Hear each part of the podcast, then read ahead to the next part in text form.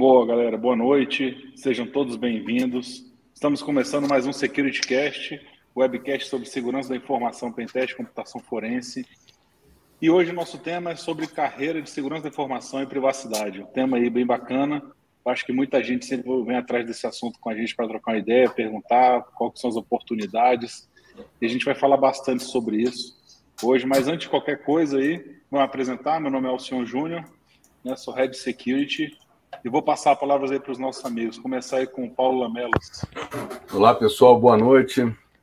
Hoje nós vamos tocar nesse assunto que é bem interessante, né? Como é que a gente chegou até aqui, né? Como é que a gente mudou de carreira e chegou até aqui? É, qual, contar a experiência, como é que a gente chegou aqui. Para quem não sabe, eu sou é, trabalho na 99 com time de segurança da 99 Tecnologia. Tá? E hoje a gente vai trocar figurinha, como é que a gente pula para essa carreira de segurança, né? Como é que a gente inicia o espaço aqui na carreira de segurança? Vai contigo aí, Martinelli. Boa noite, pessoal, tudo bom? Obrigado aí pela audiência de todo mundo, obrigado a vocês que estão nos assistindo. E hoje, como o Lamelas falou, a gente vai falar das carreiras que a gente pode ter na área da segurança da informação, mas não só. Hoje a segurança da informação, até por conta da questão da privacidade, está muito ligada a compliance, risco, governança. Então, o que, que a gente pode caminhar e também pela visão da área jurídica. Mas é isso, então, senhor, vamos embora, vamos começar. Bora, bora, então. Galera, hoje é dia 25 de, de julho, né? E puxando um pouco esse assunto aqui, eu vou trazer aquelas nossas primeiras notícias, nosso quadro de notícias aqui, então, das últimos 15 dias. Eu vou trazer uma notícia que está bombando aí na internet hoje, talvez vocês tenham visto, o grande apagão do Santander, né? o aplicativo do Internet Bank está fora, as agências, saque. O que está rolando nos grupos de segurança da informação. É, tá rolando no underground, né? Várias, no underground, eu digo, no, nos bastidores, né? Várias coisas, o pessoal está comentando, estão falando que é um, é um ataque, mas o único motivador ainda oficial, a única informação oficial que veio do Santander até agora é que eles estão trabalhando para que volte logo o aplicativo, para que retorne em breve todos os, os acessos que tem, tá? Então, o atendimento está suspenso, né? As transferências, transações estão suspensas, obviamente porque muitos não conseguem fazer. Não deram informações sobre como vão ser ainda é, o que estava já agendado, né? As transferências agendadas, ninguém, ninguém comentou sobre isso, nem o banco, nem as pessoas que estão relacionadas né, ao banco. Então, ainda não se sabe nada, está muito incipiente, né? Isso aconteceu por volta do no início da manhã, nós estamos agora, são sete horas da noite aqui no Brasil, então a gente não tem nenhuma informação, mas essa é a grande notícia que está motivando aí. Óbvio, né, que tem também informações que estão dizendo, né, que tá sofrendo um ataque, que houve um ataque forte, é o que tem no data center, etc. Né? Mas oficialmente ainda não saiu nada, já para deixar a galera clara aí, para tranquilizá-los. Né? Até esse momento não saiu nada. Mas eu vou passar aí para quem tiver uma notícia para trazer para a gente aí também não, dessa é... semana. Não, não, é nem notícia, é até um, uma parada que saiu aí que vai ao encontro disso aí, né? A avaliação de risco é falha na maioria das empresas. Ou seja, 54% acham que elas não têm sofisticação suficiente para prevenir incidentes de ranço, phishing, né? E outras ameaças. Ou Exatamente. Seja, ou seja, 62% dos líderes de TI admitem, de negócio admite que tem pontos cegos na tentativa de proteger a superfície de ataque. E aí a gente vê uns incidentes desses. Aí é só para correlacionar a figurinha, né? Que Não, e essa questão da... Fala, fala. É importante. Vai lá, vai lá, Gustavo. Vai lá. Não, essa questão do gerenciamento de risco faz todo sentido. E, assim, ponto cego é, é ser muito romantizado, assim, muito romântico com a situação. Na verdade, é que a gente fala de segurança de perímetro. Né? Não tem, né? Assim, não tem. Assim, a gente daria um security cache só de gerenciamento de riscos para TI, mas assim, basicamente é aquela coisa, né? Tem gente que faz a planilha com probabilidade e impacto, e tá bom. Né? E acho que isso é mapear, mapear risco, e não é, não é só isso, tá? Isso faz parte do mapeamento. Mas, e aí então fica descoberto, e a gente chega realmente à surpresa de ver uma empresa que não, tá, não tem um backup em dia para resistir a um ataque de Crypto Ransom, por exemplo. Exatamente, é realmente. E está se trazendo um tema novo, né? Eu sei que a gente está discutindo isso aqui ainda, mas ainda dá para a gente falar um pouco. Está é, tá surgindo um tema novo que é a questão da resiliência cibernética, né? Que é, antigamente a gente falava muito quando se tornava assim, como é que como é que a gente vai se segurar durante um ataque, né? Então, você tinha a resposta a incidente, você tem um monte de fatores. E esse novo conceito não é tão novo assim, mas é, é certamente novo, de resiliência cibernética, é saber como é que você vai aturar um grande ataque ou um ataque cibernético que você sofre na empresa. Resiliência cibernética é o novo envelope de BCM, né? Business Continuity Plan. É o BCP, né? Business Continuity Exatamente. Ah, ou, ou, em português o PCN, né? Isso, plano de continuidade de negócio. Aí enveloparam diferente, entrega aí. Não, agora tem mestre Jedi nisso daí. Essa é a versão, é a versão da segurança da informação para não importa o quão forte a vida vai te bater, o importante é você conseguir levantar às vezes que quiser. Exato. Então não tem jeito. Mas tem tudo a ver com a questão do plano de continuidade, que mesmo que eu sofra um ataque, né, lembrando daquela questão da arquitetura distribuída da rede da internet, mesmo que é, ocorra um ataque nuclear e destrua vários nós da rede, a rede vai continuar se comunicando. A ideia é essa daí. É, mesmo que uma área seja impactada, a empresa não vai parar. Ela vai continuar. É, o Botafé deu uma travadinha no final, mas acho que você voltou. Eu travei? É, mas foi só um pedaço, mas tá tranquilo. Acho que você fechou a frase tá. travou. É, se não tiver travado, gente, aí vocês me perguntem no comentário. Uh, vamos lá, pessoal, quem quiser fazer perguntas, podem ficar à vontade, tá? É só botar aí no YouTube que a gente vai é, ler aqui, vai interagir com vocês. É, mas e aí, pessoal? O que que tem essa parte da para a gente falar dessa parte da, das carreiras assim? Vamos lá. É, hoje está em voga a questão da Lei Geral de Proteção de Dados, o Regulamento Geral de Proteção de Dados da Europa, é, o, GDPR, enfim, tem a CCPA na Califórnia, lá nos Estados Unidos. Então, nós temos várias legislações de privacidade e mais. As big techs anunciando que estão mudando o core business porque não está dando mais para viver de privacidade, né, da privacidade dos outros, né, de dados pessoais. Ela está tendo que. Uh, e a gente está vendo vários países do bloco europeu, é, literalmente, não é declarando guerra, acho que é muito forte isso, mas literalmente regulando as big techs e a atuação das big techs, pelo menos naquele território. Uh, lembrando uma ju, ju, jurista norte-americana que falou que isso não dá muito certo, tipo aquela época em que dividiram a Microsoft em Microsoft e MSN, porque o mercado estava muito ocupado por ela. Não dá muito certo, ainda que tenha esse planejamento de uma narradora americana de quebrar o Facebook em quatro grandes empresas. Né? O Yuval Harari ele fala justamente isso, que os dados, eles são virtuais e são fluidos. Não dá muito para controlar isso. Você tem que regular realmente de outras formas. Né? E é por isso que eu, eu particularmente defendo a questão das tecnologias livres, né? Essas empresas teriam que dar acesso ao código-fonte. Não estou falando de ser software livre, né? Mas ter, a gente teria que ter o poder de saber o que os softwares fazem, né? E também o hardware que a gente é, que é embutido uma Alexa, uma Siri, o que, que ela está fazendo com essa informação, enfim, só que só a declaração do termo de privacidade é suficiente. Ah, então, a gente tem essas partes em que vários países estão ah, lutando contra né, esse movimento é, hegemônico das big techs, dominar tudo. É, é, inclusive, vou buscar aqui agora, saiu recentemente uma questão, uma questão de regulação das big techs, os países estão tentando fazer isso mesmo, ah, mas a questão é, a privacidade está em voga e isso puxou a segurança da informação. Por quê? Porque no Crypto Ransomware deixou claro, dá para você extorquir uma empresa. Né? Você criptografa tudo, a empresa não consegue voltar backup, às vezes você criptografa até o backup, e aí você pede um resgate por isso. E agora com a LGPD, com a GDPR, com outras leis, você fala, não pagar o resgate, além de você não ter os dados de volta, eu vou vazar os dados. E aí, além de você não, não ter mais nada, você vai pagar multa o risco dessas agências nacionais te multar por conta desse vazamento. Então, você tem aí necessidade da segurança da informação e a necessidade de alguém que entenda também das leis de privacidade para implementar. Então, casou. Hoje é o momento do cara do direito digital, o cara que sabe um pouco da tecnologia, o cara que sabe um pouco do direito. Né? Então, a gente tem aí, na área de cibersegurança, né, várias oportunidades. Né? E, assim, sinceramente, é, por que cibersegurança, né? Eu, eu convido vocês a, a já explicar, não, segurança da informação saiu, segue info, não é mais, cibersegurança é diferente, é um termo mais amplo, o que que é? Ah, e aí depois, assim, eu deixo falar sobre a tecnologia, também tem algumas novas carreiras para quem está fazendo a faculdade de Direito. porque o pessoal estava falando, pare a faculdade de direito, tem um vídeo do Convergência Digital muito bom. Quem está fazendo direito agora, pare imediatamente que não tem mercado para você no futuro. Não sei se é isso. Tá? Se o pessoal botou tanta fé no carro autônomo, a gente está vendo o aperto que o carro autônomo está passando até hoje. Né? Então, assim, a inteligência artificial vai ajudar? Não tem a menor dúvida disso. A profissão jurídica vai sofrer impacto, vários impactos, eu não tenho a menor dúvida disso. Agora, vai acabar? Talvez a advocacia, né? talvez alguns cargos públicos, mas uh, trabalhar com direito, será que, será que é o fim?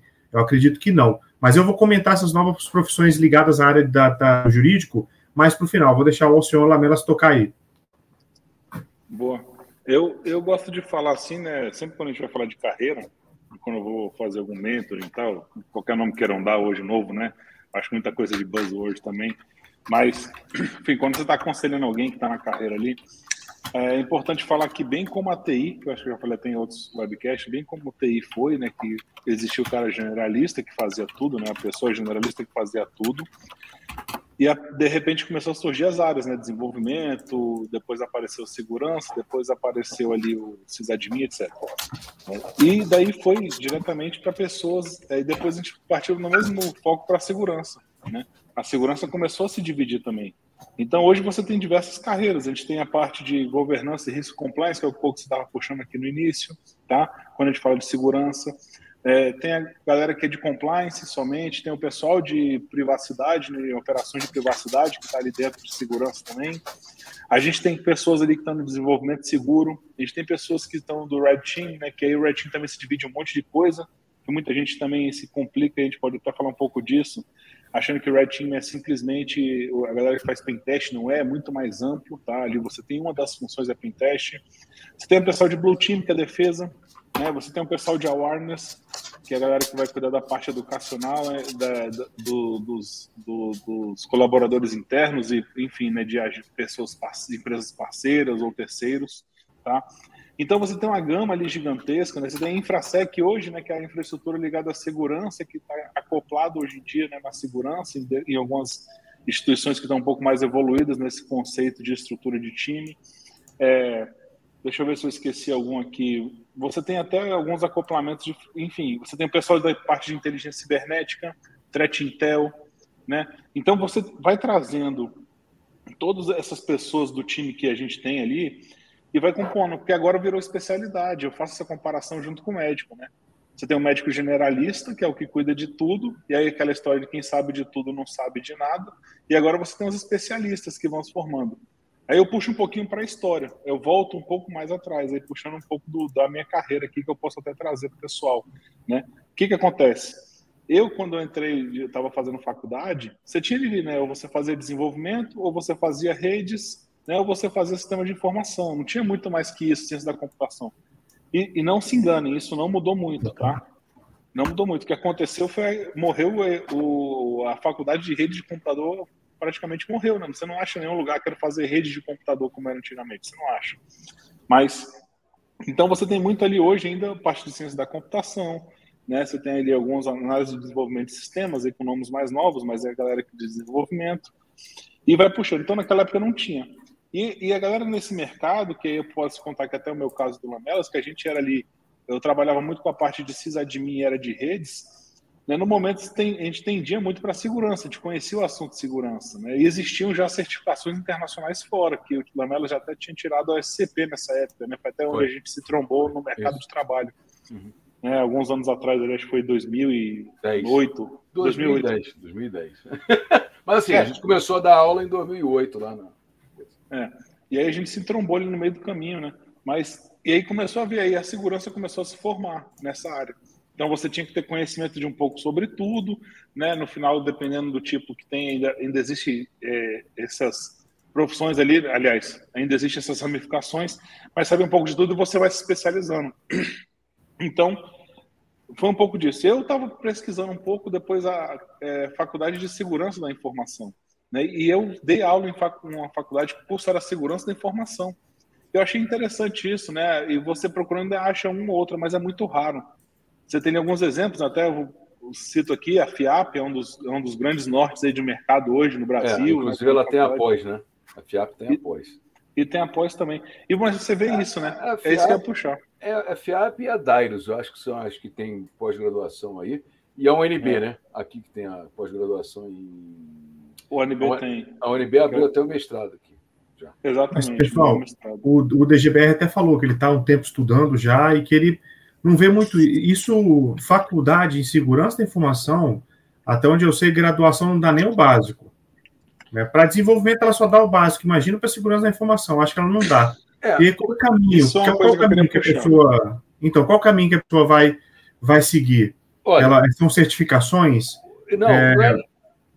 Gustavo, desculpa, não é nem, nem certificação. É, é, eu acho que é o seguinte: concordo em parte que a segurança da informação na faculdade, o cara sai com básico. Na realidade é o seguinte: o Alson deve se lembrar disso, quando a gente estava aula lá no curso de segurança da informação, o cara tinha, você tinha sistema operacional, fazia um semestre na cabeça do cara de sistema operacional.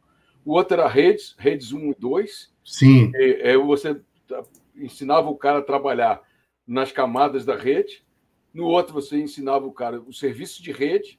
E aí você tinha análise um sistema de análise de desenvolvimento do sistema e o, o resto da matéria, aquelas matérias complementares que toda faculdade tem que ter, inglês técnico, português e assim vai. Ou seja, você dava um pouco de conhecimento de tudo para o camarada. E a partir daí ele ia se especializando. E eu acho que o Alcion estava falando, e aí eu vou pegar a carona nessa fala do Alcion, é que isso aconteceu com todo mundo que eu acho que está no meio de segurança hoje. Alguns fizeram algumas certificações, outros saíram para alguns outros caminhos, entendeu? A certificação em si, ela comprova que você tem um determinado conhecimento. Ela não vai fazer de você o, o profissional. O profissional você vai ser feito no dia a dia, entendeu? A certificação diz que você possui aquele conhecimento naquela área, ou dependendo do tipo de seguração, de, de, certificação, por exemplo, hoje em dia é lugar comum, eles vão inventar uma outra CISP, vão inventar um CISP 3 daqui a pouco. Porque o CISP, porque o CISP o cara está pedindo no entry level já. Preciso do analista de segurança júnior. Aí, desejável, CISP, eu falei, porra. Mas peraí, Lamelas, Aí eu queria te cortar agora, porque exatamente são os erros das empresas que estão é, então. governando. Porque o cara quer um blue team, aí pede um CISP, cara. O CISP é para quem está ali na área de coordenação, gerência, tal, um head, talvez. Isso. E, e aí você, você começa a pensar: a certificação é legal? Eu falo assim, pessoal, é obrigatório? Eu falo, não é obrigatório, mas eu estou no meio de uma seleção, tá? Vou dar um exemplo aqui. E aí você quer colocar uma pessoa que seja de um pentester na tua empresa. Eu preciso de um pentester. Aí uma tem o SCP, a outra não. Você não conhece o histórico de nenhum dos dois candidatos. É lógico que você fica tendencioso a contratar o que tem o SCP, porque você já sabe que uma instituição grande, né, que é o Offensive Isso. Security, é. falou que esse cara, que essa pessoa tem Pelo aquela menos formação. esse cara passou numa prova. Ele Exatamente. Foi, ele foi verificado. Tá? Mas o que eu estou falando é o seguinte: é, realmente formar o profissional de segurança da informação, na realidade, ele é ao longo do tempo.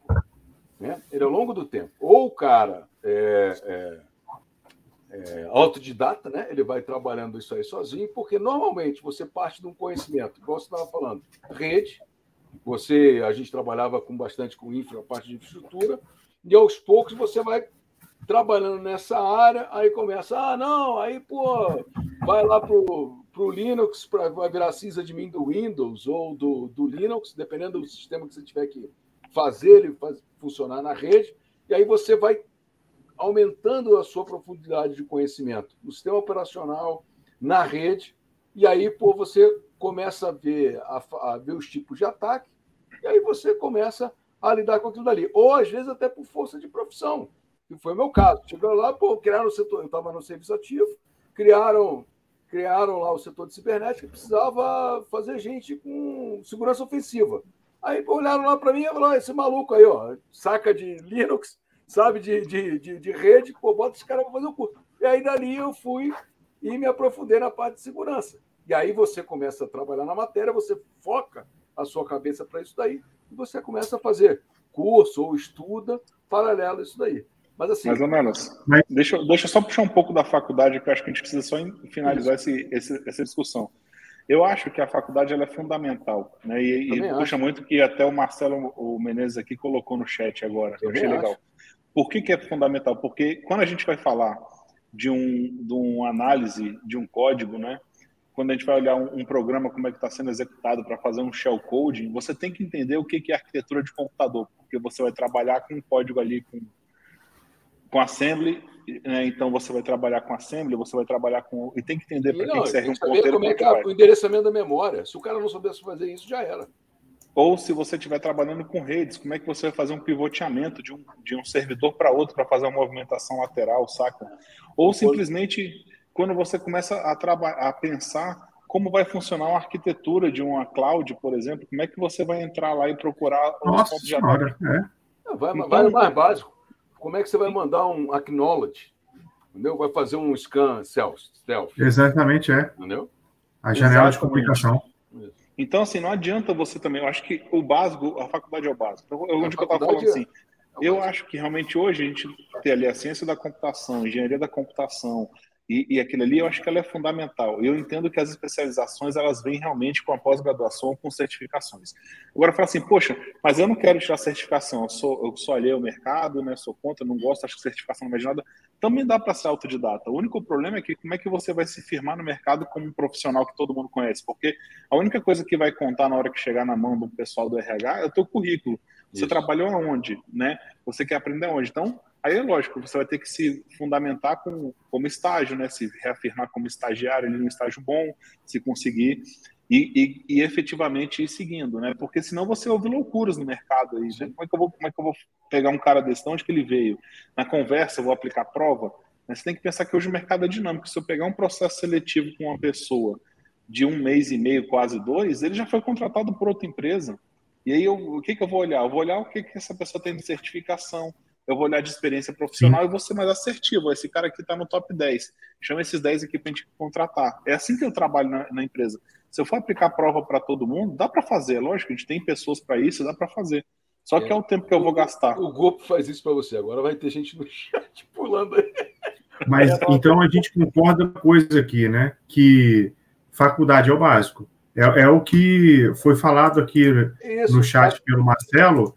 Que, que, cara, como é que você quer é, hackear um servidor, você sabe que a comunicação acontece em pacote, acontece com apelido de protocolo, acontece com o protocolo TCP ou UDP que é orientado numa conexão. Se você não sabe isso, você não vai conseguir. Né? Gente, então, acho que a gente está concordando que ir para a área de cybersecurity vai caber a uma pós, seja ela uma, uma pós-graduação, mestrado ou doutorado, ou seja ela uma certificação, ou seja, mas se é após o básico. Ou você faz rotation nas empresas, saca? Por exemplo, eu, eu oferecer muito, eu acho legal quando estou na empresa, tem desenvolvedores que sabem de segurança básico, mas que eles vão lá, estudam e vão melhorando. Por que, que eu não vou trazer um profissional desse para trabalhar com a AppSec aqui dentro, saca? Comigo, não, vem trabalhar comigo, porque você já está codificando a base da nossa aplicação, do nosso sistema, do nosso produto. Você pode muito bem migrar para cá e começar a trabalhar com a segurança, porque você já vê até os erros básicos que tem. Imagina se você aprimorar como profissional na área de segurança. Ou você pega uma pessoa que é SRE para trazer para o seu time para você trabalhar com a arquitetura do cloud, da cloud que você tem para ir fechando, né? Aquelas coisas malucas lá. Então, eu acho que você também pode aproveitar as oportunidades internas. Pô, não sou um profissional de redes, né? Eu sei lá, sou um SRE. Eu consigo migrar para isso. Só que o ideal, o que, que eu falo? Por que, que busca de certificações? Você pode buscar certificações básicas para entender o que é a segurança. Porque a segurança é um campo gigantesco, né? Então, quando eu falo assim, ah, tira uma 27001, o pessoal vai falar assim, né, ou tira uma Security Plus. Ah, são certificações básicas. Eu sei, mas é isso é a escada que você vai colocar ali e vai cravar no seu certificado, no seu, no seu, no seu resume lá, esqueci o nome agora, no seu currículo. E aí, nesse currículo que você coloca, você vai estar mostrando para o pessoal: eu sei trabalhar com isso, tenho experiência e, obviamente, eu estou começando a migrar para essa área, sabe? Porque também. Agora sim, a gente tem um grande problema com isso tudo também, que eu falei aqui do mercado profissional que está agressivo. Hoje a gente tem pessoas que eu pego para entrevistar, e não estou desmerecendo, e não estou falando que a pessoa não consegue, tá? Mas são pessoas que eu vou entrevistar que a pessoa tem dois anos de empresa, no máximo três, e já quer ir concorrer com vaga sênior. Cara, senioridade não é tempo de trabalho, não é, não é dois, não é porque o cara sabe muito. É é resiliência. O cara, o, o, cara tá ali trabalhando, a pessoa tá ali trabalhando há, há 10 anos, tem experiência como 10 anos. É uma pessoa que já sofreu de tudo, que já ou passou por um ataque, ou já sofreu em queda, é, ou fez um deploy de produção e derrubou a empresa toda e já sabe que não vai fazer de novo. Né? É, é bem isso, saca? É, no final das contas, é bem isso. E a gente procura pessoas que têm esse aprendizado para vir para a empresa. São pessoas que têm senioridade, são, sabem pegar o assunto e tratam ele. Então, o que, que isso vai trazer? Somente com a experiência. Então, só que as empresas hoje estão tão agressivas e a falta de profissional é tão grande que eles oferecem um, um cargo mais sênior para um pleno ou um cargo sênior para um júnior, porque aquela pessoa ali, de certa forma, é uma pessoa boa, e sim, mas precisa de colocar alguém, e aí um pouco de culpa no pessoal do RH, que às vezes não tem esse alinhamento direto com a galera de security. O nosso caso lá na empresa é muito esse, saca? Eu, eu um alinhamento muito forte com o RH, para não ter nenhum tipo de coisa que vá atrapalhar ou cruzar diretamente com a com informações cruzadas ou aparecer um CISP lá ou, ou pedir um, um SCP para quem vai para Blue Team, esse tipo de coisa. Então, Isso. É muito importante. Apoderado uma frase, cedo ou tarde você vai aprender. Assim como eu aprendi que existe uma diferença entre conhecer o caminho e trilhar o caminho. tipo isso. Tipo isso, É isso, exatamente. Isso daqui. Entendeu? É, é, o que o Alson está falando é justamente isso daí, gente. Você tem o conhecimento, você vai adquirindo conhecimento, a faculdade ela é importante, porque é ela que vai te dar a base. Na realidade, o estudo é importante, porque é ele que vai te dar a base do que você vai fazer durante a, a, o seu caminho. E como o Alson aí, eu vou referendar o que o Alson está falando, o mercado anda, agressivo, até porque, juntando o que o Martinelli falou, é, com o advento aí das leis de proteção de dados, né, que elas ganharam força a partir de 2018, e se vocês forem olhar a nossa lei, elas trazem muito da parte de governança da segurança de informação, ou seja, Exatamente. você, além de fazer, você tem que explicitar isso daí, entendeu? Isso que você está fazendo. Então, o que acontece? O mercado ficou agressivo e, às vezes, tende a queimar etapa, né? Tende a queimar etapa, mas é, é, é, é no frigir dos ovos, você vai ter que ter, aliar o seu, ao seu conhecimento à sua experiência. Entendeu? Então, muitas vezes você está ali no O1, aí o cara chega e diz, ah, aconteceu isso. Não, dá paulada em todo mundo. Né? Hold your horse, né? calma aí. dá, dá, uma, dá, uma, dá uma segurada, vamos ver onde é que está pegando. É, vamos desconstruir o todo em partes, que aí você sai do outro lado. Ou seja, tem que levar lá, Luciano. Eu queria puxar uma coisa aqui que a Rachel colocou aqui no chat, que é importante, né? Eu acho que tem várias áreas de entrada de formação onde as pessoas estão trabalhando, sabe? É importante. Você precisa, a infraestrutura é uma puta de uma área para quem está iniciando fazer essa migração. Por quê? Ela vai ter, como eu falei, a pessoa vai ser sysadmin, vai entender dos protocolos de segurança que tem que ter um servidor, né? Que tipo de controles que ela vai colocar nesse servidor, vai entender como é que uma rede ali funciona, uma infraestrutura. Então você acaba fazendo um jump ali para a área de segurança. Como é que você faz? Você se torna bom naquilo que você faz e você vai trabalhar para aquilo. Outro exemplo que eu dei foi a área de desenvolvimento seguro, ou pessoas que estão trabalhando diretamente ali também com, é, com a parte de, de, de, governança, né? A pessoa tem ideia como é que trabalha a governança, controle de budget para fazer apoio a uma área. Você também consegue entrar para essa área de segurança. Então, aí você começa a pensar, área de compliance, né? quem faz compliance de uma ISO qualquer, ele consegue fazer a compliance da 27001, ele, só que ele tem que entender os controles. Óbvio que ele vai ter que tirar o que? Uma certificação que explique o que são os controles para ele entrar. Mas dá para fazer essas migrações? Dá. Né? A gente realmente não tem uma faculdade de segurança que vai sair, não, vou te transformar num pentester em quatro anos. Cara, a faculdade nunca formou é. profissional a faculdade não pega um, um, estudante de direito e transforma ele num advogado. Não, trans, não, chega lá e fala que ó, agora você é um engenheiro de privacidade ou você é um advogado de privacidade. O que vai acontecer, como a gente fala, o que vai tratar isso vai, e vai trazer isso é o quê? É, é chicotada no lombo, né? pancada toda hora. Você vai apanhar bastante na carreira vai começar a criar a sua carreira ali dentro. Então, é bem esse ponto que a gente tem que. Então, é, é hora, hora bunda na cadeira, né? De estudo, é certificação, é curso. Isso você tem que buscar para você. Né? E aí eu falo agora aqui com uma dica: não espere que as empresas pagam. Muitas falam que, falam que pagam, muitas não pagam, outras pagam também. Maravilha e bom para todo mundo. Mas se você não pegar assim, ó, vou pegar meu salário e vou me certificar. A grande parte das minhas certificações e os cursos que eu fiz foi do meu dinheiro. Uma ou outra ali que eu fiz pela empresa Exatamente. quando apareceu a oportunidade. Mas é isso que eu fui criar. Eu queria minha carreira, eu queria me promover. Então, para eu me promover, para eu chegar e subir na carreira, não adianta. É tempo de trabalho, né? É, é, é, o, é o tempo de estudo, sabe? É dedicação. Nada disso vai funcionar. Agora você tem que criar, ficar esperando, não, vou esperar alguém me chamar para eu trabalhar em segurança aqui, vou me candidatar nas vagas. Se eu cair aqui na área de segurança, Brasil, tô dentro, vamos trabalhar, agora eu quero crescer. Aí você vai ficar três, quatro, cinco, seis anos e vai se desmotivar e vai continuar no trabalho que você está fazendo. Agora, você, tudo é questão de você correr atrás, sabe? Então já fica como uma dica aí para a galera também. Opa, aí quem está chegando? O professor Gilberto Sudré. Bem-vindo, meu amigo. Acho que ele não botou o fone ainda. Boa. Acho que está ouvindo a gente? Estou ouvindo. Boa noite. Boa noite. Boa noite. Aí você vai ficar 3, 4, 5, 6 anos. Eu acho que está voltando o áudio aí, mas. É, então, assim, é, é bem esse, sabe? Eu acho que a ideia é você realmente correr atrás. E a base ela é fundamental para qualquer área. Né? Você tem áreas que são um pouco mais abrangentes, como a gente estava falando ali, né? Se você trabalha no, como pentester, você tem que entender um pouco de redes, porque você vai trabalhar com os protocolos de roteamento se necessário for. Você tem que entender como é que uma aplicação web funciona, como é que, no scan, né, para começar um discovery de uma rede, puxando um pouco do pentest, que é minha área de formação, para fazer um discovery, você chega lá e manda rodar um, um simples animap ali, que vai fazer knock door, acabou, né? Você vai ter um monte de porta que o pessoal pode esconder ela e você não vai ver, saca? E aí, como é que você vai fazer? Você tem várias técnicas para descobrir se aquela porta está realmente aberta.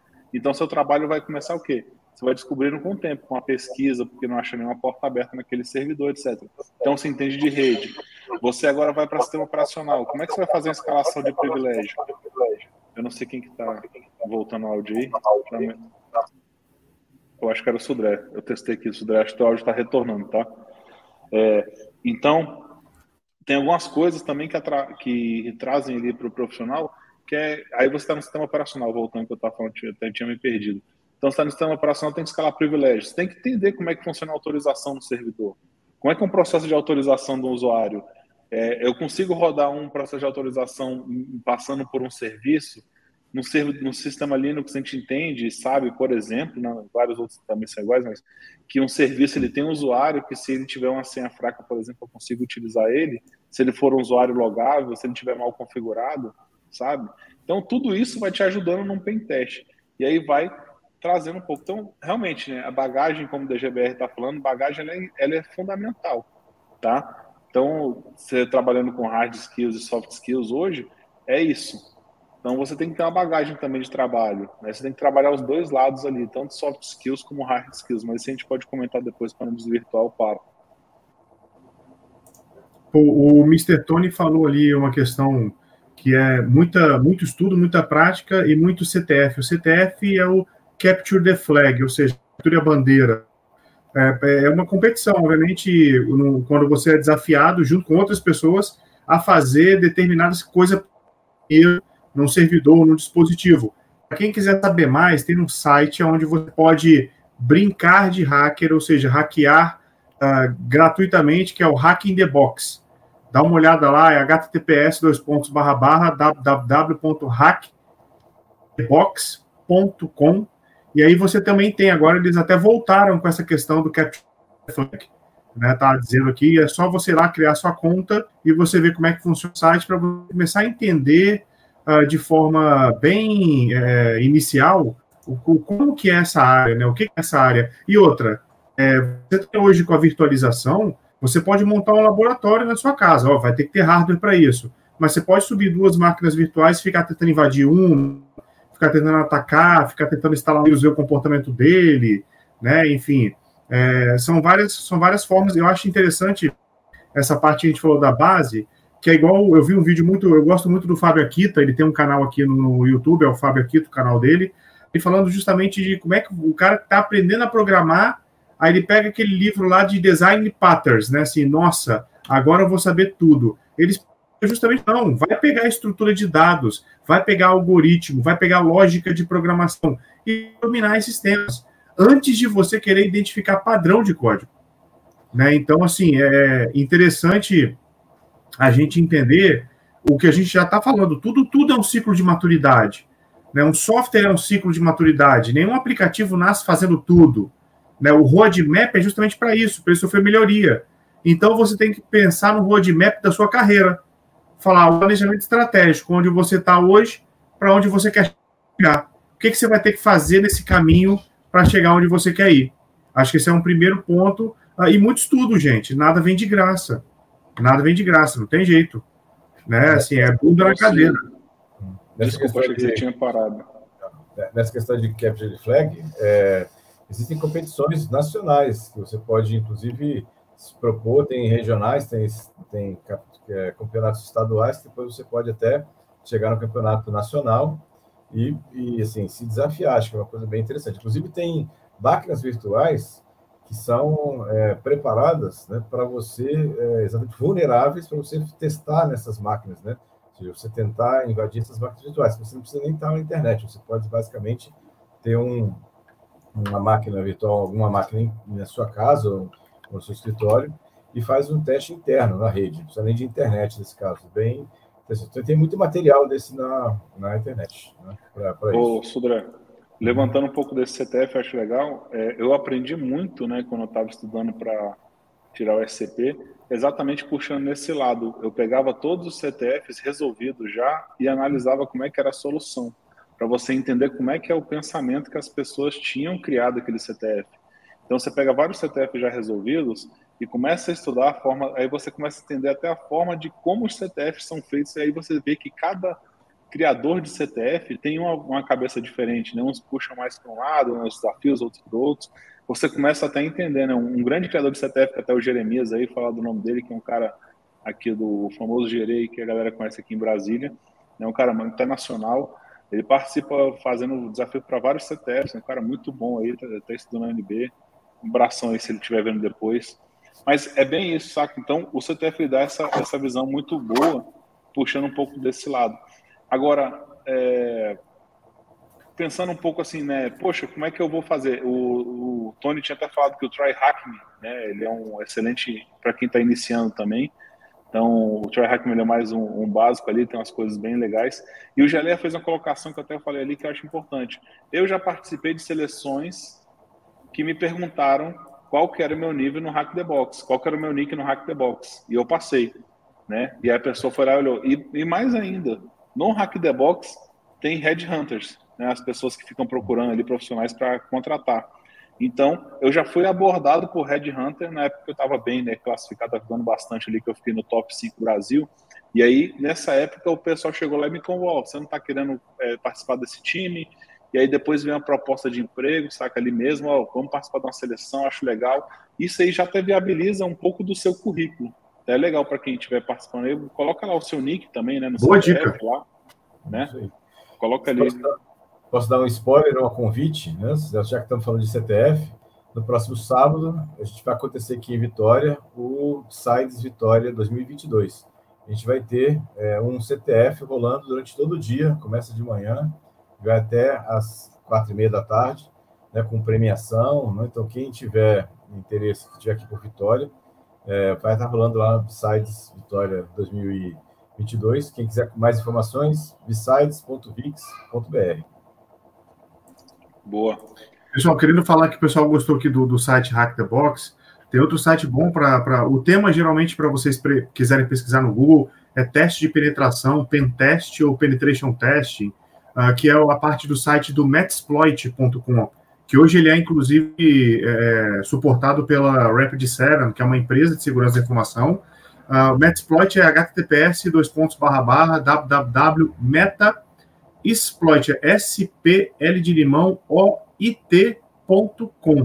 E lá você vai. O que, que tem esse site? Esse site tem códigos e trechos de códigos, técnicas para você explorar falhas, para você começar a pra, já seria como se você pegasse uma ferramenta para você testar a ferramenta invadindo um servidor, e aí você vai ler o código dessa ferramenta e vai entender, obviamente, a técnica, vai estudar, né? Ah, não tem, gente, infelizmente, não tem vídeo aula explicando o que faz o códigozinho, não, tá? Vai ter que tentar ler o código mesmo, não tem jeito. Boa. E só para lembrar, né, a gente vai juntar esses links que a gente está falando aqui no final e vai colocar na descrição do vídeo. Então, para quem quiser depois consultar, no, tanto no podcast, que eu vejo no podcast, quem estiver aqui com a gente no YouTube, ao vivo ou depois, tá na descrição, a gente tá vai sempre coloca aqui as fontes de notícia e todos esses links que a gente está passando para vocês, tá? É bem legal aí.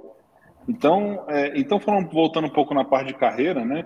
Tem um braço muito novo que você puxou aí, o Martinelli, que é interessante, que é a parte de privacidade. Né? Privacidade ela ela está se tornando hoje uma área, como você falou, ela foi mais um impulsionador, né? A segurança fala que ela teve diversos impulsionadores, né? A primeira foi o Snowden, ali um tempo atrás, né? Exatamente. que foi, acho que foi o grande boom né, da segurança ali, onde todo mundo começou a correria por segurança. Depois tiveram outros, né, impulsionadores como o em 2017 o o Hansel, né? Eu esqueci agora o nome dele, quem puder lembrar. O, Qual o nome? Teve a, teve a Brittany Kaiser também em 2016 com a denúncia do, da Cambridge Analytica e o Facebook. Não, sei, mas eu falo de um ransom que pipocou agora em 2017. Agora não, em 2017, esqueci agora o nome, mas já já. WannaCry. WannaCry. O WannaCry veio também e deu mais aquele medo no Depois do ataque do Mirai, não foi? Dos dispositivos daquelas webcams. Exatamente. Webcam e roteadores também. E roteadores. roteadores. Vários IoTs e roteadores, exatamente. Isso e aí depois veio no final ali, eu falo agora, veio a privacidade, né? A privacidade se tornou um tema em voga, onde começou a montar um monte de gente, veio LGPD, GDPR, GDPR, LGPD, para falar meio que na ordem que apareceu, e algumas, alguns locais como Colômbia, México, que tem as de vocês. E aí, tudo isso é impulsionador. E agora eu acho que a privacidade impulsionou segurança mais ainda, né? Exato. Deu, deu impulsionado uhum. por quê? Porque, no final das contas, além de você tratar o dado ali do usuário da forma correta e não usar como do da, das pessoas, né? Não usar da forma incorreta para tratar os dados, etc. Você também tem que proteger esses dados para evitar que alguém vá lá e roube esses dados indevidamente e leve embora, ou proteger com a auditoria dos de pessoas que trabalham, né, insiders também que pegam esses dados, utilizam esses dados e levam embora. Então, todos esses tratamentos eles são importantes. E aí a privacidade começou a ter é, uma certa briga ali, né? Não vou entrar nesse, nesse mérito, mas eu vou comentar, né? Onde advogado achava que tinha que estar na frente da LGPD ele começou a se configurar. Hoje ele já tem ali uma divisão muito bem estratégica, já, já nas novas empresas Isso. já tem, né? as grandes empresas têm, que é privacidade operacional e privacidade legal, né? Privacy Ops e Privacy Legal. Onde você tem um advogado que ele dá ali o norte, né, da política de privacidade, aponta o que, é que tem que ser feito, e tem a galera de Ops, né, que vai fazer o data mapping, vai entender como, onde estão esses dados, de que forma que ele pode estruturar, seguindo uma política de privacidade. Então, isso estão se tornando, né, engenheiros de privacidade estão aparecendo, né, já, já são cargos aí que são funcionais, advogados focados em privacidade, aí acabou aquela briga, né? Ah, quem vai ser DPO? É o próprio CTO, vai ser o DPO, não vai ser, né, o diretor de segurança e etc. Então, você tem vários pontos, né? É uma, mais uma carreira que depois a gente trata de inteligência. Eu queria puxar esse ponto aqui também, mas acho que a gente poderia falar um pouquinho dessa parte de privacidade, se quem é, vocês quiserem puxar. Eu não vou puxar porque é o seguinte: deixa o Martinelli vai puxar lá para o lado direito, deixa eu puxar aqui para o lado operacional primeiro. É assim mesmo, os caras querem ganhar dinheiro, mas fazer o quê, né? Aí. o, Vai lá, vai lá, lá, Melas. Vai lá que daqui, ó, vai cinco minutinhos eu falo, hein? Tá. É, não, eu vou deixar, eu falo mais rápido. É, a parte de, de, de, operacional ela é bem interessante porque, na realidade, é quase um engenheiro de privacidade. Né? Ah, veja como é que é o mundo. Né? A gente estava trabalhando com DevOps, depois encaixou o DevSecOps, e hoje em dia eu até estou pensando em escrever uma teoria dessa, criar o DevPrivacySecOps. Entendeu? Porque é o seguinte, o que está acontecendo? Segurança entrou no, no, DevOps por causa disso, que ele era o pensamento de última hora, né? Ah, vamos lançar, dá para o cara de segurança. Hoje em dia é o seguinte, né? Vamos lançar, fala com o cara de privacidade para ver se pode passar. Entendeu? Então, assim, é, tem que encaixar a privacidade nesse ciclo de desenvolvimento. Tá? O engenheiro de privacidade é um cara que está sendo trabalhado para isso.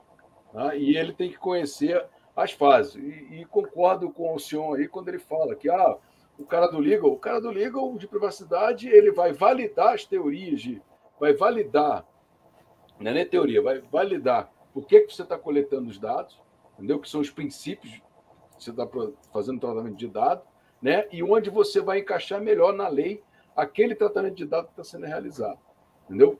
Para dar sustentabilidade àquilo que o engenheiro de privacidade, dentro da equipe lá de, de, de, de, de DevOps, né? ele conseguiu sustentar, porque ele já faz uma primeira linha de defesa ali de privacidade. E aí o advogado ele vai complementar isso aí no final. Toca aí, Martinelli, para você aí. Tentei. Só mais uma coisa, Martinelli, eu falando do conceito mais técnico, tá? Deixa, deixa o advogado para quando acabar a call, aí o, o, seu lado advogado fala. Mas uma coisa importante toda dessa linha, quando a gente fala de engenharia, né, que é uma coisa que nasceu, né? Privacy by design, design né? Isso. Aí depois isso. nasceu Privacy by Default, né? Também, aliás, mito, Security by Default. Security by Default, Privacy by Design. Só que aí apareceu Security by Design. Então as coisas vão começar a se mesclar aí, né? Daqui a pouco vai aparecer o Privacy by Default porque você tem que, de certa forma, nascer já com privacidade, saca? E não somente. Então, qual que é a grande ideia? Independente do conceito, eu acho que ele é fundamental, tá? Num trabalho que eu estou fazendo, eu posso, eu posso explorar isso aqui, a ideia é que a gente já coloque não só a segurança na esteira de DevSecOps ali, mas que coloque privacidade também, tá? Porque já nasce Sim. tudo junto. Né? Ainda mais quando você tem times que compartilham ali da mesma né, são times que têm essa multidisciplinares que estão ali trabalhando com isso, você consegue trazer dentro dessa esteira já tudo produzido juntos. E é uma coisa que está tá começando a nascer agora nesse esse grande conceito aí, tá? Então, eu até prometi fazer um artigo sobre isso, eu devo fazer em breve, se tudo der certo, eu posto para vocês aí no nosso canal. O cara copiando a minha ideia. Ao vivo é aqui, ó, aqui, ó, aqui, ó. Ao vivo é a cores é sacanagem. É. Olha só, para não fazer o contrário. Isso. E nem fez referência, nem é, não, referência. Não, eu falei antes dele, dois minutos, o cara veio, não, eu tô pensando em fazer isso daí com cara de pau. Aí, olha só. Não, não, sacanagem. tô fazendo, você é, copiou. Isso. Ah, tá bem. Não, é o seguinte, ó, só para encaixar o Martinelli na história, é, existe um curso de Metaexploit gratuito, né, dado pela própria Offensive Security, é o Metaexploit Unleashed, entendeu? É só procurar aí no, no Google, né? É, Encaixar no Martinelli, é isso mesmo. Encaixa nele aí que ele tá bom, fica satisfeito. Sartei de banda. aí, assim, o Metasploit Unleashed, no próprio site da Offensive Security, né? Mexe ali. É um, ele te ensina o básico ali do, do Metaexploit, mas já é um grande início aí, pessoal. Vai, Martinelli, fala. Não, então, falando nessa parte, acho que já está claro né, que dá para a parte jurídica entrar na parte tecnológica e uma complementa a outra e vice-versa nessa parte de privacidade de tecnologia, que hoje a empresa ela pode até achar que ela está na atividade fim, que é alguma coisa que não é tecnologia, mas é a tecnologia. Né? Hoje, é uma recente pesquisa, 70 e tantos por cento dos meios de pagamento, das formas de pagamento hoje no mundo são feitas de forma digital. Né? Então, assim, não tem como. Você, você é tecnologia, você vive tecnologia, você opera tecnologia. Então, onde é que a gente pode falar de carreiras jurídicas? A parte primeira, assim, o que está mais, até, até um pouquinho antiga, é o controller jurídico. O que, que é o controller jurídico? É o cara que vai ficar organizando o escritório. Não, mas se é um administrador, não só, ele precisa saber de direito, que ele que vai estipular prazo interno, prazo fatal, ele que vai gerir a aloca alocação da equipe, ele vai, então tem questão de gestão também, mas e a, isso aí não precisa saber de informática, precisa, é preciso controlar isso via sistema, você acha que, que lápis e papel vai dar conta? Né? Então ele vai ter que saber operar o sistema, a métrica, vai ter que saber uma série de coisas para mostrar que, por exemplo, um advogado ele está com overhead. O que, que é overhead? O cara está sobrecarregado. E tem advogado no escritório que não está fazendo nada, está com muito espaço. Então, assim, essa é a função do controle jurídico. Então, assim, juristas são contratados hoje para ficar só no escritório, nem peticionando, fazendo justamente a controle judicial, né? Controle administrativo judicial do escritório. Ah, empresários de Legal Tex e Lotex, né? tem gente que está se formando em faculdade de São Paulo e está começando a empreender. Ah, mas eles não desenvolvem. Não tem, tem advogado que aprende a programar, não tem, enfim, contrata alguém, mas são empresários de Legal Tex e Lotex. Então fica uma coisa, outra coisa muito clara aqui. É bom também, pessoal, saber inglês, tá? Vale a pena, tanto para a tecnologia quanto para o direito. Porque, olha só o nome, Legal Tech e Lotec. Né? Então, assim, é, não tem muito para onde correr hoje de aprender outra língua, não, tá? Então, é, o, o, acho que o inglês é melhor nessa parte para aprender. Uh, tem o gestor de privacidade ou engenheiro de privacidade, tem o, o, que a gente já falou aí da questão da LGPD e outras coisas. Uh, você não vai invadir competência, tecnologia é tecnologia, direito é direito. É, como a tecnologia, eles até assim, até querem dar pitaco no direito, e você também quer dar pitaco na informática, cada um fica na sua, que vai dar melhor. Uh, arquiteto jurídico o que é o arquiteto jurídico? É o cara que trabalha com estratégia jurídica.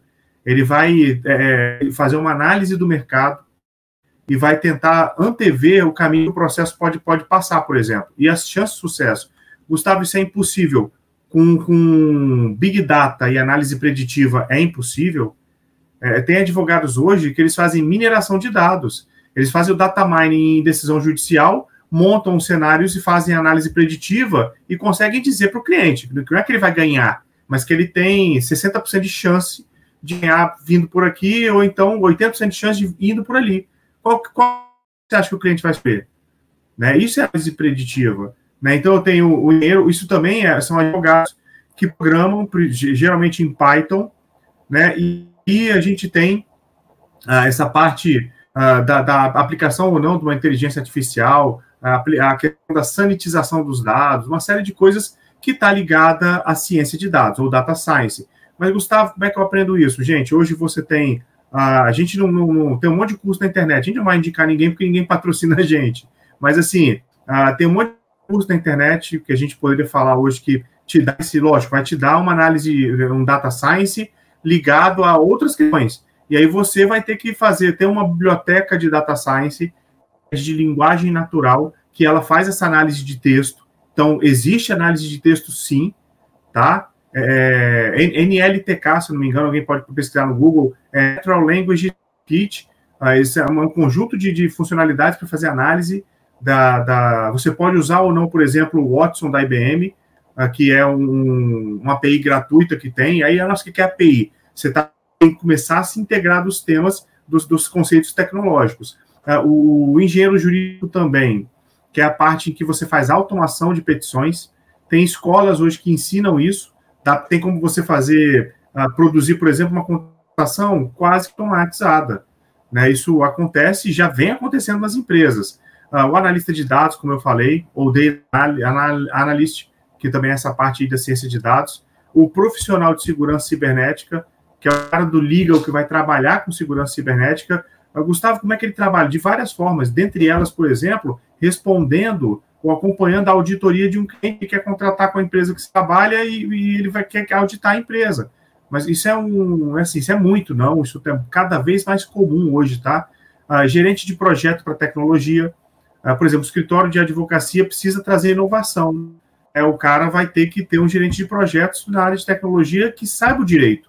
Porque senão, como é que o programador vai conseguir fazer alguma coisa se ele não tem quem traduz para ele o que ele vai ter que fazer? A parte de próprio compliance também é uma profissão jurídica. O que é o compliance? Rapidamente, gente, compliance é uma palavrinha importada, a gente não tem uma tradução uh, direta para traduzir efetivamente o termo que ela quer dizer, mas o to comply é cumprir, e aí cumprir com, né? Cumprir com a regra. Né? Só que no Brasil você não chama de compliance, chama de integridade. Para quem pegar lá a parte de, de do, da lei anticorrupção, você a questão do, do, compliance é não estar corrompido. E o que não estar corrompido pela corrupção é estar íntegro. Por isso, o programa de integridade que tem no decreto que regulamenta a lei de anticorrupção. E aí, como o senhor falou que também, o compliance talvez a palavra mais correta que você possa usar, a correta que está a lei de integridade, mas a talvez a mais correta que você pode utilizar é conformidade. É estar em conformidade, conformidade. É, em conformidade com determinada lei. Ah, tem o gestor de risco, tem o gestor de risco. Uma empresa ela vai tomar, por exemplo, uma decisão, o gestor de risco vai falar, olha, aqui vai dar problema, ou então aquele outro código de defesa do consumidor vai dar problema. Né? Então, assim, tem os riscos né, da empresa que ela pode correr ou não, que ela vai decidir correr ou não. Né? Isso, tá? O risco não é para engessar ninguém. Ah, protetor de ativos digitais. Gente, a gente está falando hoje de blockchain, de NFT, entendeu? Hoje, assim, você tem um monte de coisa para fazer, né? Tem o Web 3.0 que está vindo aí, né? Contratos inteligentes que são contratos programados em linguagem de programação na blockchain. Né? Assim, então, olha o tanto de coisa. É um programador que vai implementar o contrato inteligente, né? Assim, não é, cara, é o advogado que vai falar o que vai ter que acontecer, ou o advogado aprende a programar e faz o contrato, né? Esse, pode acontecer isso também. A, a parte de ser um head de, em inovação dentro do escritório de advocacia, são, são cargos que já estão existindo hoje, tá? Ah, enfim, tem outros assim que a gente pode citar, mas eu vou deixar um link aqui na descrição também, o, no, no vídeo, para quem quiser consultar alguns do que eu falei aqui agora.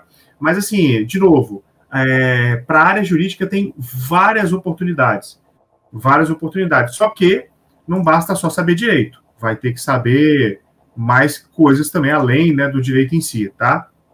E aí, óbvio, é um desafio e essa galera que está vindo para o mercado agora tá com tudo na mão aí para aprender, né? Hoje, na nossa época, né, gente, sem querer revelar a idade, não tinha Google, né? Não tinha, era o KD e olha lá, né? Então, assim, quando a gente fez graduação, Alta Vista, já no Lamelas não tinha nem internet, gente. Alta então, olha Vista e BSB.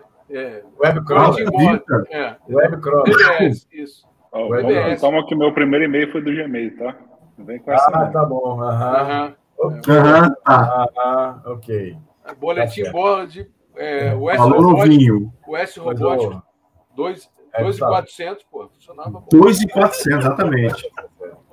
Nessa BPS, eu... não tinha nem um K nessa época. É, nem vou falar que, qual foi o primeiro modem, que foi nem 2,400, não, mas vamos deixar para lá. Aí, tá vendo? Sempre tem o mais velho, tá vendo? Tá vendo? É, o Sodré participou da, do projeto dele. 1275 era o modem. Tá bom? Mas olha só, tá, foi análise, análise preditiva. Como? É, esse negócio de análise preditiva, você consegue, inclusive, fazer uma análise preditiva em relação ao juiz, para saber qual o do juiz, o que, que ele decide mais para um lado, mais para o outro, qual é a, a linha de raciocínio, de pensamento do juiz, e até isso você consegue fazer.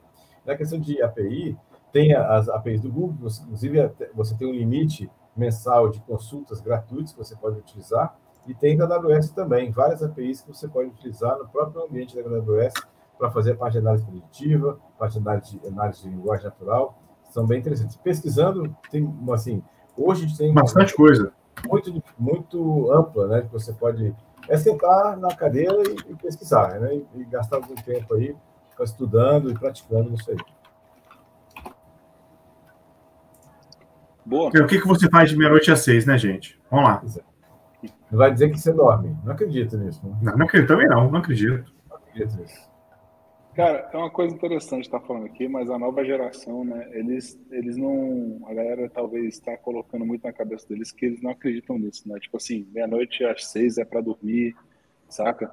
É, eu, eu, entendo que todo mundo tem que ter o descanso, é gente fala brincando assim, é mais para dizer, né? Dedicação total. Eu concordo totalmente. Mas é lógico, né, que vão ter alguns dias ali que você tem que esticar seu estudo, que você vai puxar até duas, três da manhã, vai dormir até sete. Agora com o home office você facilitou bastante, você consegue puxar até quase a hora de levantar para ir para o notebook de volta. E é isso que faz a diferença, saca? A diferença é o teu esforço, é você buscar o conhecimento, você tá indo atrás, né? Você realmente entender qual é a lógica do que você quer, fazer um tour of duty, como o próprio Lamelas aqui colocou, né? Você, o, o, o Martinelli realmente criar onde eu quero chegar na minha carreira. Pô, eu quero chegar no.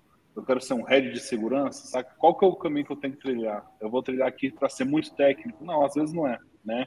Como eu falei, a nossa, a, a nossa geração ali, né? Eu até brinco, mas é um pouco verdade, a nossa geração ali de 2000 para cá, que é onde, onde eu comecei a trabalhar em 2005, 2006, é, nesses 15 anos de carreira que eu tenho, ela tem efetivamente um, um caminho que, que, ele vai sendo trilhado que é um pouco diferente. Não, tem, não tinha muito, ah, vou seguir a, a certificação CISP, nada. Então você às vezes tem um cara técnico que está ali como head hoje porque ele consegue ser, mas você quer trabalhar com gestão de pessoas? Não. Você quer ser um líder técnico? Você quer ser um principal de security? Você quer trabalhar com a parte de pen test? Você quer trabalhar com blue team na parte de defesa? Então você tem que olhar e entender qual que é o seu, fazer o seu roadmap mesmo, né? Fazer o seu caminho, trilhar o seu caminho de estudo para trilhar o seu caminho da sua carreira. Uma coisa vinculada à outra. Então você coloca a meta, né? Poxa, eu quero chegar.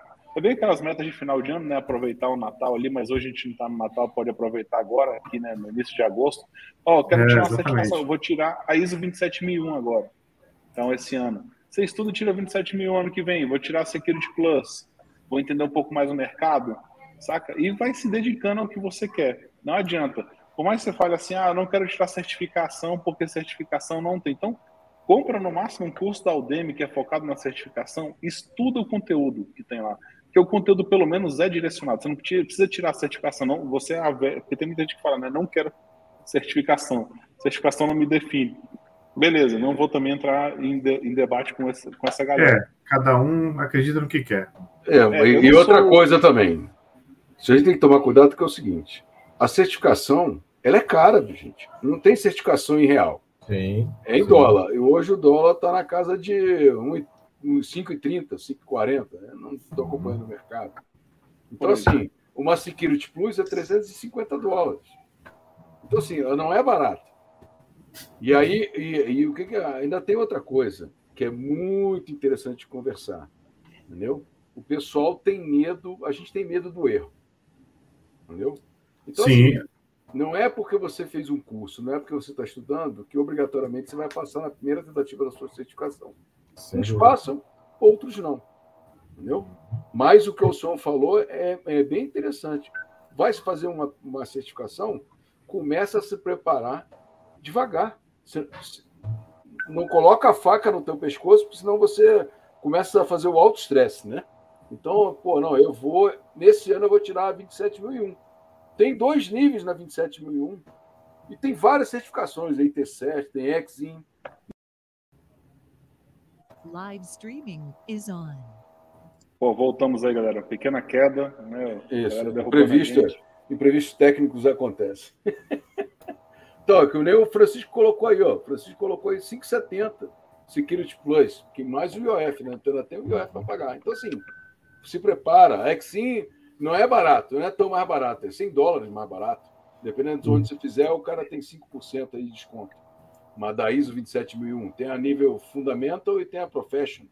Você e, pode elevar. Fala. Só, só lembrando que quem está pensando em fazer 27001, que a 27001 agora procura cursos, porque ela foi atualizada. Ela tem uma versão nova que saiu esse ano. Então, é boa a revisão nova, está traduzido para português. Então, é, quem está procurando certificação, veja se o curso está baseado na versão nova da 27001. Inclusive, mudou uma série de questões, reduziram alguns controles, mudaram outros, incluíram outros controles também. Então, é bom dar uma olhada nisso, nisso aí, para senão você pega uma certificação da versão antiga do 27001. Boa. Me perguntaram aqui se eu tenho algum curso para indicar da Security Plus. Eu vou ser bem sincero é, no Aldemi.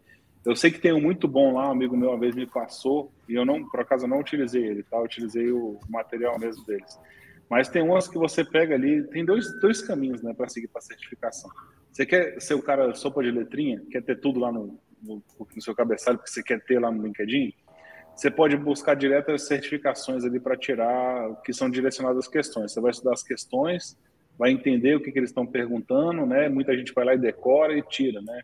Não aconselho porque na hora que você tiver no, no arranca-rabo, você não vai conseguir é, realmente trazer o conhecimento que deveria ter para aquilo. Mas ele pode ser um complemento, você fazer o curso e depois fazer um teste King desse. Aí eu acho que vale muito a pena, tá? Então não, não tentem cortar caminho nesse ponto, busquem o conhecimento muitas vezes falado ali pelo Marcelo, entre outros no nosso chat, o básico é essencial e segurança é isso. O básico é o que faz a diferença, tá? Você tem que entender o que está acontecendo embaixo. Então você pode procurar, né? Exame Competir Security Plus no, no DEME. Aí, como dica, pega as classificações mais altas e dá uma lida na descrição do pessoal que está elogiando e falando mal do curso ali na UDEME. Ó, isso aqui é muito ruim, as questões já não prestam, não sei se está antigo, não está atualizado procurem lá a classificação dos cursos na Udemy, tá? Mas procure lá competir Security Plus e etc. Então você busca isso lá, esses cursos e faz. Ou você busca certificações também que são direcionadas. São professores que dão aula nessas instituições que eu esqueci, agora eu esqueci o nome, não vou, se eu lembrar que eu já coloco depois na descrição, né? Então lembre-se que todos os links eu estou colocando na descrição já, quem atualizar aí, né, o, depois do site, quando terminar aqui, já vai ter lá. E, e tem umas ali que são, são para isso, acho que é exame Haiti, né? Eu não lembro agora, eu vou até procurar enquanto a gente está falando. Exame Haiti ou alguma coisa assim. É, e aí tem né? vários. Cert. Haiti Cert, boa. Haiti Cert. Eu já vou, vou, procurar aqui. Ela tem, tá? Então, uhum. vários cursos ali que você já tira, já está focado em certificação. Então, você vai ter 40 horas com o professor, vai ter realmente revisão de prova, testes, e aí te habilita para tirar a certificação. Né? E você pode estudar um pouco mais para isso. Então vale a pena seguir isso aí, tá? Pessoal, é, só lembrando que acho que já, já deu nosso horário, né? Mas uh, só pedir para vocês curtirem, se inscrever no nosso canal, curtir esse vídeo, mandar para aquele amigo, aquela amiga que quer iniciar essa parte, e também é, mandar para aquela pessoa da área do direito, né, depois que a gente comentou aqui algumas questões, uh, dar um, um, apoio ao nosso canal, tá bom? Uh, e comentando um pouco mais da atualização da ISO 27001, ela, ela se espelhou muito nos controles CIS. Quem quiser dar uma olhada nos controles CIS, é só acessar o site do CIS Controls, que está falando lá, tem até a versão uh, em, do PDF em português para vocês tá? Para vocês entenderem, são 18 controles, né? Que tem dentro dos controles várias medidas de segurança em cada controle, obviamente, que também são controles. Uh, e aí você tem uma categorização interna, o grupo de implementação. Uh, é bom, dá para a gente fazer também um security cast só sobre esses controls aqui. Esse é um bom, um bom tema, que é um framework bem utilizado e bastante útil também. Dá, uma, dá um norte para quem está meio que perdido nessa situação, dá um norte bem interessante de análise dessa situação, de, de, de é, compliance, ou mesmo da parte de verificação de, de vulnerabilidades né, é, dentro desse ambiente. É, a 27 mil estava defasada, a realidade é essa, né? Ela não falava de um monte de coisa que tinha que falar, e aí, obviamente, teve que correr atrás uh, e se atualizar também, porque senão você acaba perdendo a referência de padrão. A última então, versão era 2005. O ISO teve que fazer. Era 2000, a última versão era 2005. A versão mais atual, antes dessa, a versão da, da 27 2003, 2003. Não, 2005, tinha a versão em 2005 já. Teve uma versão em 2005 Nossa e agora... É muito, muito antigo, realmente. Não, tinha uma de 2013, 27 mil em 2013. A, 2000, é, a 7002 a 27002 foi atualizada agora. Isso. Essa, é, essa, que cuida do sistema de gerenciamento. Isso. É bem, essa é bem recente, né? Foi... É. Galerinha, esse é um bom tema para a próxima webcast, eu, eu boto fé, mas vamos para o próximo, próximo ponto aqui, né? Que são as dicas de hoje, né? As dicas de segurança que a gente sempre passa aqui. E aí eu já vou puxar a primeira dica de segurança. A primeira dica é o Security Cache mudou, né? que, que ele mudou? Agora nós temos um compromisso quinzenal com vocês. Então, sem ser na próxima segunda, na outra a gente vai estar de volta com um novo tema. A gente vai trazer um tema bacana para vocês, um tema de mercado, para engajamento realmente do mercado com vocês, para quem está buscando entrar na carreira ou quem está realmente há um tempo na carreira e quer entender e contribuir com a gente, tá? E vai ser sempre às 19 horas, um, tema, um horário bom, né, que não atrapalha ninguém, né, que é um horário, 11 horas era complicado, né, tínhamos vários professores aqui, é, alguns já estão perdendo o, saco de aula, estão liberando, mas brincadeira à parte, né? Só faltava mais um dos integrantes, né? Conseguir ficar livre ali para a gente conseguir. A gente fechou agora, né? Segunda-feira está na nossa agenda aqui, então vamos dar realmente muito foco. Então, a partir das 19 horas, já fiquem esperando aí. Por isso que a gente fala, ative o sininho ali, né? né? Se inscreva no canal e dê um like no nosso vídeo para que a gente continue trazendo essas coisas para vocês. Então, deixo essa como a nossa dica, minha dica de hoje. Vou passar aí para quem quiser puxar a próxima dica. Não sei se é o Lamelas ou o Martinelli aí. Bom, só queria dar a notícia que eu falei cedo. Foi o Parlamento Europeu que aprovou o marco de regulação das Big Techs, tá? Então, só para a gente complementar aí, vai ter regulação, vão regular empresas como Google, Amazon, Apple, Microsoft, TikTok, por exemplo, tá? Então, assim, não tem jeito, vão regular as Big Techs.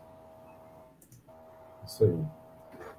É, bom, deixa eu dar minha dica de segurança, né? Já quem está fazendo o treinamento aí das, dos seus é, colaboradores dentro da, da, empresa, ou mesmo né, analisando a questão de, de, ataques de phishing, saiu uma pesquisa agora da Checkpoint, né, desse segundo semestre, agora, trimestre de 2022, que a marca mais utilizada, praticamente metade das tentativas de phishing pelo mundo, é o LinkedIn. Então, mensagens do, que supostamente viriam do LinkedIn são utilizados para a parte de phishing. Então, quem está pensando em treinamento, conscientização da sua equipe de, de, colaboradores aí, deixar um alerta mais do que especial em relação a mensagens que supostamente têm vindo do LinkedIn. Né? Os, os, golpistas têm utilizado bastante esse tema para as suas mensagens de phishing. Isso de forma genérica, né, Gilberto? Porque de forma ligada à parte de tecnologia da informação, o phishing que mais tem aderência é aquela pergunta: Java é bom. Aí tem o link no sim e o link no não. Pega 100% dos analistas que vêm com esse phishing aí. Sacana. Ou para quem, ou quem é de, de, de, software livre, é Linux ou GNU Linux, né? Tem também essa. É, pronto, pega 100%, do, 100 dos usuários. É Linux ou GNU Linux, aí pronto também. Aliás, é o seguinte: não responda a pesquisa. é, deixa a pesquisa para lá, exatamente. Muito bom. Não Mais alguma dica? Pesquisa. Não, a, dica da nossa área é o que a Offensive Security coloca lá, né? É o try hard, entendeu? Na realidade é o seguinte, você vai bater cabeça no início, vai ter que ter resiliência para estudar, e aí você, com o estudo e a sua resiliência, vem o crescimento, e aí você tem a aquisição do conhecimento, né, o triunfo. Boa. O Security Cast tem o seu painel, tá vendo? É. o famoso HBC, né? Hora bunda cadeira, né? Antigamente é. o tempo de estudo. É. A decolagem pode certo. ser difícil, mas depois que o voo alcança o voo, fica um pouco mais fácil. É, o problema é aterrar depois, só isso. Só pode o foguete não aterrar, tem que tomar cuidado com esse troço. É. Muito bom. E com essas sábias palavras né, dos nossos integrantes e amigos aí, a gente vai para as despedidas. Então, agradecer aí todo mundo que estava acompanhando com a gente, né? Não vou nominar aqui só alguns, né? DGBR, é, Logaritmo, Geleia, estava aí o Francisco, Marcelo, Rachel. Mr. Tony. Mr. Tony, que estava contribuindo, então, e todos os outros que contribuíram no nosso chat ao vivo. Quem depois tiver com os comentários também, e quem assistir depois no, no, no pós, né, ao vivo, né? E quem também assistir no nosso web, no podcast, quem quiser, está tá sempre colocando no podcast, está em todas as redes sem imaginar, Spotify, né? Não vou nem saber linkar, mas todas elas, Apple Podcast, Google, todos, todos estão lá já. Então a gente está permeando Deezer, etc. Então já está em todos. Agradecer as mensagens, né? Todos os participantes, agradecer principalmente ao Paulo Lamelas, né? Ao Martinelli, o Sudré, como sempre, compondo o nosso time aí. Muito obrigado pela participação. E agora vou entregar, antes de eu finalizar, vou passar aqui para as despedidas dos nossos amigos aí. Vamos lá, Lamelas. Bora lá, pessoal. Muito obrigado. Ah, é um prazer sempre estar aqui conversando com a turma, trocando ideia. E o ritmo é esse mesmo. Tom de leve, a gente tentar passar o recado aí da nossa atividade de segurança. Foi um prazer compartilhar esse mais um podcast com vocês e agradeço a assistência de todos. Muito obrigado. Boa noite.